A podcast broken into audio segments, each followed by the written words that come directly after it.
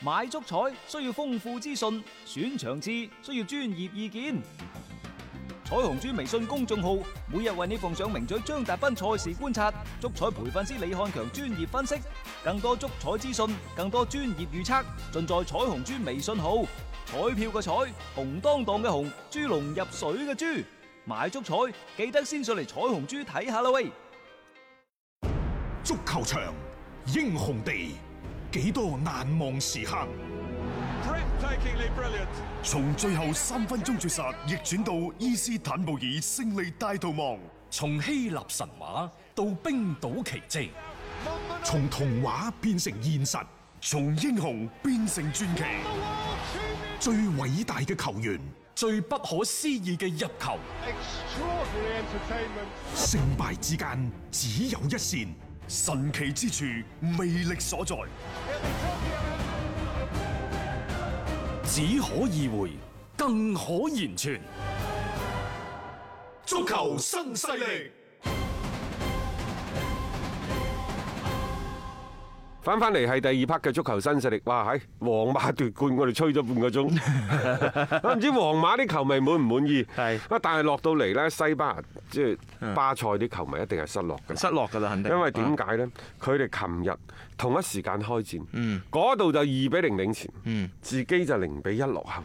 係，然之後呢，最終係輸咗個一比嗯二，咁樣嘅狀態。好啦，即係其實隨住呢一個皇馬嗰邊廂一路高歌猛進，我相信呢，巴塞追係追得好辛苦，即係嗰種辛苦嘅心態呢，我相信唔單止場上踢波啲球員，嗯就算係場邊嗰啲球迷，你睇到嗯你都為之心痛，你亦都唔會話怪責佢哋太多，因為點解呢？係啊，呢班大帝係成日喺度嘈住人工啊，你唔好減我咁多，但係佢哋喺場上係落力嗯嘅，但係呢種落力，你會感覺到呢，硬係有一有那麼一丁點嘅嗰啲無力貌合神離嗰種無力感啊！無力感啊，即係越用力就好似越啊覺得冇力。越用力你就覺得無處着力，係啊然之後點解係貌合神離呢？啊你有冇睇到西班牙啲波呢？好中意去揸啲球員嗰啲近鏡、近鏡特一寫。個一個一個咁樣係嘛啊，你會睇到成班巴塞啲球員啲眼神啊，嗯真係冇火。遊嚟嘅。無處安放的眼神啊！各位，我同你講啊， 佢都知道就係一定有攝像機盯住自己，你亦都唔可能即係喺場上去做出一啲嗯即係太多嘅動作啊、表情出嚟，所以嗰個眼神相對係比較呆滯嗯嘅，係即係所以你話成班波個精氣神咁樣做翻出嚟，誒已經好好難得啦，一路追追到琴日先叫做斷咗。因為如果你咁樣樣嘅球隊嘅狀況，我覺得再早多三兩輪佢自己崩盤嘅呢班波呢有機會嘅，呢班波一句講晒，真係打到殘咗，打到冇晒力冇晒力啊嗯啊！！係蔡迪恩老實講，我感覺佢負好大嘅責任。嗯，佢同埋我覺得呢位呢位教練佢即係射博一流啊！佢佢佢琴日喺賽前已經講嘅就係話：，喂，你哋將責任全部放喺我身上呢，我我毫無疑問我有一定責任，但係喂，皇馬復賽之後一路咁樣連贏波，我都估唔到㗎。即係我覺得咁樣講嘢作為一個主教練，賽前係咪好唔應該？啊點解皇馬一路連贏波呢？係因為你巴塞俾嘅壓力俾得唔夠啊嘛！啊？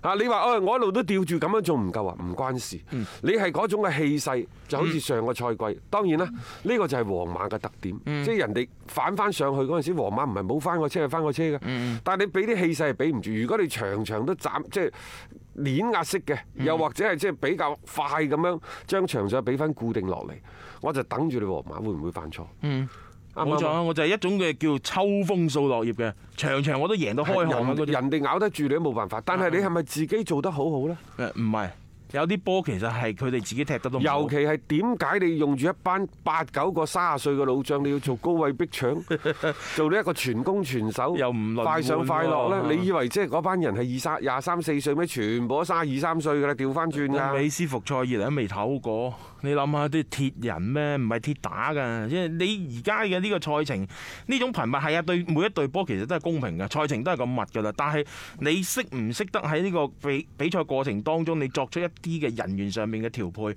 啊？喺人員調配嘅時候，你可唔可以打出一啲嘅內容？你主教練唔係應該要做呢樣嘢咩？誒，因為對於巴塞嚟講呢，失去咗西甲聯賽冠軍嗰個賽季就係失敗嘅。尤其係最近呢十年八年，係你皇馬威，你威極你都喺歐冠威啫嘛。係啊。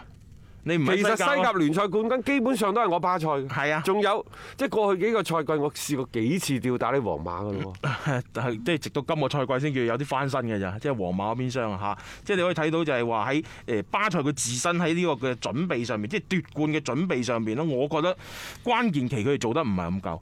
做得唔好，即係喺呢方面，其實包括佢哋自身嘅內部問題，包括主教練蔡迪恩點樣樣去排兵布陣，都係決定咗最後點解佢哋會係功虧一冇簣咯。錯啦，其實講到底呢，就係你球員更衣室嘅態度。嗯人哋嗰邊呢，即係皇馬嗰邊呢，可能即係斯丹話齋，從復賽以嚟，你見到啲球員係好有自覺性嘅，嗯係有火嘅，係想做啲事情出嚟嘅。喺球場上，人哋做啲事情係想爭取勝利嘅意思。其實巴塞亦都想做啲事情出嚟嘅，嗯啊就係進一步鞏固呢一個更衣室嗰個話語權。係係啊然之後呢，同管理層講：喂，你啲人工幾時？ 啊係咪應該俾翻即係我個啦？心思係擺咗另外一啲方面嘅鬥爭上，就並唔係話喺嗰個比賽場上，我點樣樣去同你皇馬較勁。當然你調翻轉頭嚟講啊，連續攞幾屆嘅冠軍，可能佢哋對呢方面嘅渴求冇佢哋嗰啲鞏固更衣室嚟得咁 咁迫切啦。即係佢兩兩個咁，你選擇嗰一句可能更加多係諗自己嘅飯碗。其實更衣室之所以話語權大呢，係因為成績話事嘅啫。嗯，當成績話唔到事嘅時候，其實更衣室嘅話語權自不然就下降㗎啦。嗯你冇成績啊嘛，冇成績啊！嗯冇成績咁你你憑乜嘢仲咁樣？其實呢，連蘇亞雷斯自己都講啦，佢話我都好想繼續喺呢一個疆場馳騁廝殺，但係佢話我已經三十四歲啦，我都要唞下，我都要不得不接受喺替補席嗰度觀察啲隊友比賽，去要要不得不去體驗呢一種嘅感受。呢個好實際啊！呢個嗯好實際嘅嚇。咁啊，但係即係。外界對呢班波嘅關注太大，一有啲咩風吹草動呢，嗯就會係鋪天蓋地嘅嗰啲議論啊、宣傳啊、啊等等，即係令到令到其實巴塞班球員處於一個呢，一路嗰個嗰個神經都掹得非常之好緊緊，冇得休息啊亦都令到佢哋唔可以更加將個專注度放喺球場嗰度，即係嗯可能由新冠疫情開始到而家。都差唔多半年啦，嗯佢嘅心思唔係完全放喺足球，唔係放喺訓練同埋比賽當中。係啊係啊，更加多就係啲鬥爭啊，各方各面唔同形式嘅鬥爭。呢個呢，就即係我大膽啲講句，我唔係得失美斯啲球迷，呢個就係球王、後美斯時代，即係你。之前嗰十年，你為巴塞帶嚟咗好多好多榮譽。而家我唔係話美斯，而係喺美斯嘅身邊有太多嘅人，係想借佢個勢去獲取自己更加多嘅嘢。其實美斯喺呢個過程當中，佢係受到咗傷害嘅。佢被動㗎。當然，美斯自己本人喺巴塞有非常非常之大嘅話語權，嗯正係因為呢一種話語權，令到佢自己嘅一言一行更加之審慎。但係冇辦法，個個都睇睇餸食飯，個個都睇住嗯你，所以我美斯你話係咪考慮要離開巴塞羅那？我覺得離開先至係對巴塞嘅最大嘅愛。係啊啊，嗯冇錯。離開騰出薪資空間，甚至乎呢就快啲俾球隊呢帶嚟一個嘅嗰個重建嗯嘅時間。一個更新嘅，啊！你去曼城又好，去大巴黎又好，等嗯等，或者係翻去呢一個紐維爾舊生都好。實際上，即係要享受幾年嘅快樂足球。作為美斯嘅粉絲，我亦都想講幾句。與其因為喺巴塞該攞嘅嘢已經全部全部攞晒啦，嗯你睇到球王而家即係美斯啊，嗰個眼神係咪越嚟越憂鬱？係咪？佢喺巴塞係咪越嚟越唔嗯佢開唔心？係享受足球啦，嗯係啦，冇錯啦。與其係咁樣，如果你美斯係真愛巴塞，而我哋每一位嘅粉絲都係真愛美斯的話，嗯我覺得喺呢個時候，又或者明年呢個時候，你就放手。嗯嗱，如果你美斯講我再都唔打巴塞啦。或者我即將翻阿根廷效力啊，或者我可能要轉會去邊度？可能你睇緊嘅每一場都係情懷，大家嗰個緊繃嘅嗰個嗰個神經啊神經啊，就會放晒出放鬆晒，係可能就會一個另一個唔同嘅美斯，冇錯你亦都會再睇到一個笑容重新掛喺面上嘅美斯嘅嗯喎。啊，當然即係呢個只係一種選擇，另一種選擇呢，就繼續留喺巴塞，一人一城，啊！但係呢種一人一城，而家睇嚟要付出嘅代價都幾高嚇。越嚟越大。係 啊，啊甚至乎講句唔好聽，可能即係要付上自己一世嘅英名。嗯，因為而家巴塞今時咁樣嘅情況，已經將好好多人將嗰個矛頭直指喺美斯嘅身上。嗯，即係喂你我對呢隊波個貢獻咁大，我而家係咁珍愛呢隊波，而家反而係我自己唔着數，我嘅不着。你覺得美斯會點諗呢？嚇，肯定唔開心嘅。最呢個最簡單嘅，最最直接嘅一個即係諗法先啦。你唔開心，踢咗咁多年，視之為家嘅地方，你諗下你翻屋企唔開心嘅。係一點係咩咩感受嚟嘅？你點樣再繼續落去？你喂呢個係你嘅生活嘅一部分嚟嘅喎，你繼續唔到落去嘅，所以我覺得真係係時候即係放手嘅話呢，大家唔好覺得奇怪同意外啊，因為你呢種放手可能就係還翻彼此一個更加大嘅一個自由嘅空間，誒更加好嘅一個未來嘅一個發展嘅契機。因為有啲時間點冇辦法去到不得不分手嘅時候，你要作出呢種嘅決斷，誒都係嗰句嚇，就算真係走，唔影響美斯嘅歷史地位，亦都唔覺得佢對巴塞係冇真愛，呢個反而係真愛嘅表現添。一個為足彩愛好者度身訂造嘅全新資訊平台北單體育，經已全面上線。